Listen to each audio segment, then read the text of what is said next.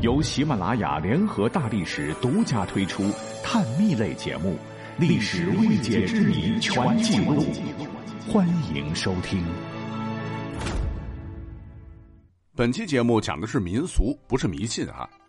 说古代科学不昌明，往往对于死亡充满恐惧，加入了儒释道民间信仰，对标现实世界，古人就创造了另一个幽冥世界——阴司地府。不过拔拉来拔拉去哈，我们熟悉的也就是黑白无常、阎罗王、钟馗、牛头马面、孟婆婆、地藏王菩萨什么的。实际上哈，在古人的这个世界观里边，地府的公务员非常多，官职庞杂，职位等级错综复杂。咱们接触到的不过是冰山一角。换言之，要展示死人的那个世界，一天一夜也说不完。故而，本期咱们就简单讲讲幽冥界垂直体系下的头头脑脑们，看您认识几个。咱们先找一个锚点。一直以来，大家伙哈就觉得这个地府当中最大的 BOSS 就是阎罗王。实际上，阎罗王只是十大阎君之一，且这十个阎王爷只算是幽冥界的中层干部，上头还有好几层领导呢。咱们就一个个掰。说十殿阎王之上最近的乃是传说中的罗峰山的六天鬼神，他们的办公地点分别在昼觉阴天宫、太煞亮世宗天宫、明辰耐犯五成天宫，以及一照醉气天宫和宗陵七飞天宫、感思连晚吕天宫。说起来，他们为啥地位高呢？因为佛教引入我国，地府扩编之前，古人认为所有的亡人的最终去处就是这个罗峰山，也可以称之为丰都。其具体位置不是如今的柳名胜啊，四川丰都县东，而是人们想象的世界的北方。魁地为鬼户，死气无根，山高两千六百里，周回三万里，其山有洞宫。那。丰都的六天鬼神主断人间的生死祸福，如恶鬼要逃离地府，各个阎王失职等事情，都要由顶头上司罗峰六天直接管理。他们呢，属于地府中的中高级领导。而在六天鬼神之上，还有类的，这就是五方鬼帝。鬼帝按照东西南北中分配管辖，且一个方位也不止一位鬼帝。估计是鬼太多了，得搞个集体领导。如东方鬼帝是申叔玉律，治桃纸山和鬼门关。这两个名字，申叔玉律，你应该听过，我之前讲过，乃是咱们中国最早的门神。民间传说专治恶鬼，唐代之后被秦叔宝、尉迟敬德取而代之。不过当门神也只是兼职啊，不干也罢。再说这个西方鬼帝。乃是赵文和和这个王真人至玉冢山，他俩是有历史原型的啊。最有名的乃是这个王真人，据说是东汉的王方平。你像是沧海桑田这个成语跟他有关。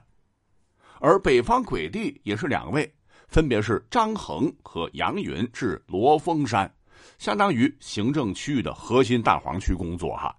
张衡就是我们熟悉的发明地动仪的那位。而南方鬼帝比较特殊，只有一个，可能能力太强，他呢唤作杜子仁，可能是有个弟弟叫杜子腾，至罗浮山领枪满鬼。最后的中央鬼帝有俩，分别是周启和嵇康，至抱犊山。嵇康就是历史上的竹林七贤的精神领袖，开创玄学新风，最终受司隶校尉钟会构陷，被司马昭处死的那位。可见，比起六天鬼神，他们管理的是大一些的区块，算是镇守一方的省部级干部了。那再再向上，当然还有级别更高的，哎，这便是天下鬼神之宗——丰都大帝，是早于十殿阎王、地藏王菩萨东汉传入之前，在阴间冥司主宰地狱的最高天子。史书载，凡生生之类，死后均入地狱。其魂无不隶属于丰都大帝的管辖。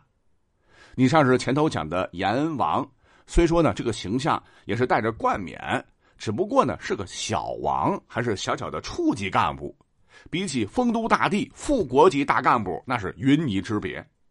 据说其前身乃是炎帝一世的神农氏，又有传说是中天北极紫薇大帝的化身。总之，身世极其的显赫。可是呢，这还不是地府当中官儿最大的领导，在丰都大帝之上，其实还有三位超级大神，分别是东岳齐天大帝、后土娘娘以及后来居上的地藏王菩萨。这个东岳齐天大帝有说法。乃是泰山之神，作为泰山的化身，是上天与人间沟通的神圣使者，也是历代帝王受命于天、治理天下的保护之神。也有说啊，他是《封神演义》中手提金钻提炉枪、坐骑五色神牛、有神禽金眼神鹰的黄飞虎。总之，说法不一。不过这三位哈，我个人觉得，他们也不是贪恋权位的大神。阴间地府的所有的行政业务，应该还是正国级的丰都大帝一把抓。这三位呢是名义上的领导，虚衔。当然，地藏王菩萨作为佛教的大神呐，自有另外一套体系，就不多说了。好，那么到了这三位大神这儿，应该算是阴曹地府的天花板了。那如果说在十殿阎王往下再撸，像什么六暗公曹。分别是天曹、地曹、冥曹、人曹和鬼曹，以及并列的五道将军，管辖下的东岳是太保。